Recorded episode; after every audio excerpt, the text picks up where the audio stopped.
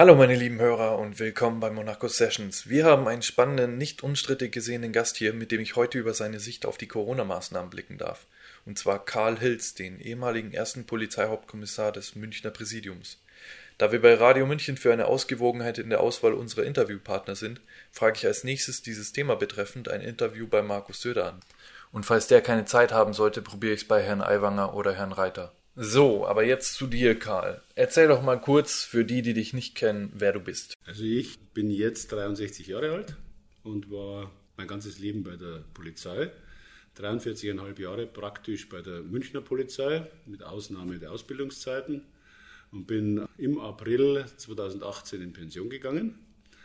Wollte eigentlich in Ruhe meine Pension genießen und äh, muss jetzt mit dieser äh, Plandemie, wie ich sie nennen möchte, feststellen, dass die Regierung unsere Grundrechte von oben her abschafft, also die freiheitlich-demokratische Grundordnung zu neutralisieren versucht. Deshalb fühle ich mich aufgerufen, das auch kundzutun, dass ich das sehe und dass das nicht geschehen darf, weil wir sonst in ein totalitäres System abstürzen, das ich auch schon seit einigen Jahren habe kommen sehen und äh, darauf hingewiesen habe, dass die Entwicklungen nicht demokratisch sind aber wenig Gehör gefunden habe. Um jetzt erstmal zum Anfang zurückzukehren, wie kamst du zur Polizei? Oh, ich wollte als Kind schon gern zur Polizei und zwar in der ersten Klasse das erste Mal. und zwar gab es da ein Lied über einen Schutzmann. Und das hat mir sehr imponiert und das war meine erste Entscheidung, zur Polizei zu gehen. Und dann habe ich mit 15 etwa einen Werbebeamten getroffen, der mich gefragt hat, ob ich das machen will. Das lief zufällig über Pfadfinder. Ich war bei der Deutschen Pfadfinderschaft St. Georg. Und dann hat er mir da äh, erzählt, wie das funktioniert. Und dann habe ich mich entschieden, zur Polizei zu gehen, gegen den Rat und den Wunsch meiner Eltern. Aber äh, ich habe es also die ersten 25 Jahre nicht bereut. Warum wollten deine Eltern nicht, dass du zur Polizei gehst? Sie meinten, es sei zu gefährlich.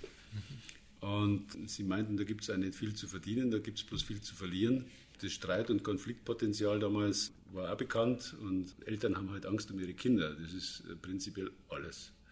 Und in Wirklichkeit sterben ja im Haushalt mehr Menschen durch Unfälle als Polizisten im Dienst. Also hatten Sie nicht recht. Nein. Welchen Rang hattest du? Ich bin in Pension gegangen als erster Polizeihauptkommissar. Das ist die Endstufe äh, des gehobenen Dienstes. Es gibt dann noch eine Stufe, das ist dann der handaufgelegte äh, Oberrat der mit dem Assessment Center dann auch im gehobenen Dienst noch Oberrat werden kann, also eine Gehaltsstufe höher steigen kann. In deiner Karriere, welche Erfahrungen hast du selber gemacht? Negative wie positive? Na gut, die ersten 25 Jahre, habe ich ja gesagt, habe ich überwiegend positive Erfahrungen gemacht. Man geht ja zur Polizei aus äh, Idealismus. Das tun die jungen Leute übrigens heute noch, genauso wie ich damals. Stelle ich ja immer wieder fest. Die meisten Polizisten, so auch ich, haben vermutlich ein Helfersyndrom und äh, stellen sich vor, sie können die Welt verbessern. Vor allen Dingen können sie dafür sorgen, dass es in der Bevölkerung friedlich zugeht und äh, dass es nicht äh, ausufert, vor allen Dingen nicht mit Gewalt ausufert, mit Straftaten ausufert. Und das macht man im Streifendienst tatsächlich in der Großstadt.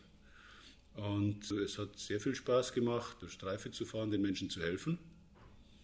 Und es hat auch Spaß gemacht, im Versammlungsgeschehen als Deeskalationsbeamter zu arbeiten. Das habe ich ja fast 20 Jahre getan. Zum Schluss die acht Jahre Personalrat haben mir auch wieder recht viel Spaß gemacht, weil ich da auf die Missstände innerhalb des Vereins hinweisen konnte, worüber ich hier natürlich nicht sprechen darf. Mhm. Was war der Punkt nach den 25 Jahren, wo du gemerkt hast, es ist doch nicht so, wie du das dir idealistischerweise vorgestellt hast? Ja, na gut, ich habe meinen Dienst in einer Polizei begonnen, die immer demokratischer geworden ist. Also bereits bevor ich dazugegangen bin, hat äh, der Oberbürgermeister Vogel hier in München mit dem Präsidenten Schreiber die Münchner Polizei für die ganze Bundesrepublik federführend gestaltet als demokratische Polizei, die Grundrechte gewährleistet und Straftaten konsequent verfolgt auch im Versammlungsgeschehen. Und es ist viel Wert darauf gelegt worden, die äh, Kontrollmechanismen der Verfassung innerhalb der Polizei zu verwirklichen. Da geht es um den Ermessensspielraum jedes einzelnen Beamten.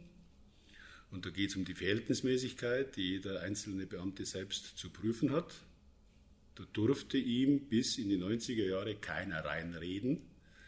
Und äh, Mitte der 90er Jahre musste ich feststellen, dass sich das grundlegend ändert.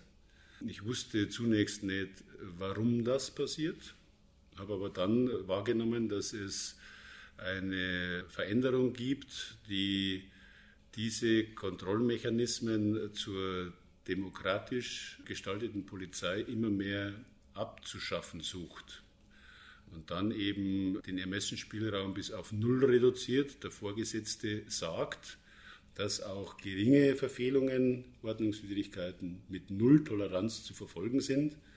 Dagegen habe ich mich äh, grundlegend schon gewehrt und dann eben